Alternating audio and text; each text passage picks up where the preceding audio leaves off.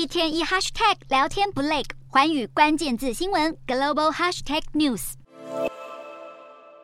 美国先前出动战机击落的，除了一个中国的侦察气球，还有三个不明的高空飞行物。白宫指出，因为天候恶劣，加上物体掉落的位置偏远，因此目前尚未找到相关残骸。然而，华府不排除这些物体可能具备监控功能。对于各界都在揣测这些飞行物是否和中国解放军有关，科比表示，这三个物体可能只是商业或研究用的装置。但是他不忘强调，中国正在运作一个资金充沛的计划，利用高空气球对各国进行谍报活动。至于外界持续关注中国侦察气球的调查进度，美国国防部透露，工作人员又从海中打捞到许多重要碎片，包括气球下方的电子设备以及可能用于情报搜集的感测器。虽然外界担忧这些飞行物入侵美国领空可能引发国安风险，但是官方一再强调正在努力掌握所有资讯。拜登总统也在密切地与国安顾问联系。美国国防部长奥斯汀日前也强调，这些飞行物都不会对陆地上的民众构成军事威胁。但他人坦言，他们确实有情报搜集的可能性，而且对民用航空也会造成危害。到底这些飞行物真正的目的还有功用为何，只能静待美方释出更多调查结果。